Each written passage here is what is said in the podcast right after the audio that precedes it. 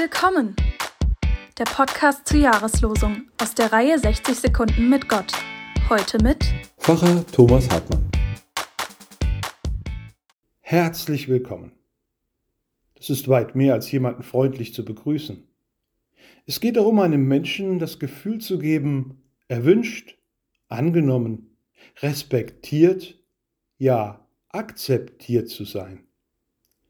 Willkommen zu Hause, willkommen in unserem Team, willkommen zurück. Das sagt sich recht einfach. Damit dies aber nicht zur Floskel oder Phrase wird, muss der andere schon die Echtheit dahinter spüren können.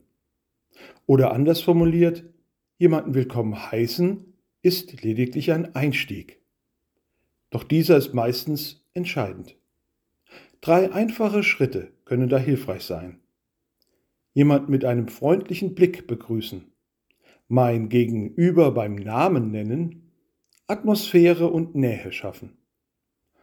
Eine gelungene Willkommenskultur geht selbstverständlich über diese drei Schritte hinaus, aber sie können ein gelungener Einstieg sein. Willkommen hieß sie heute Pfarrer Thomas Hartmann.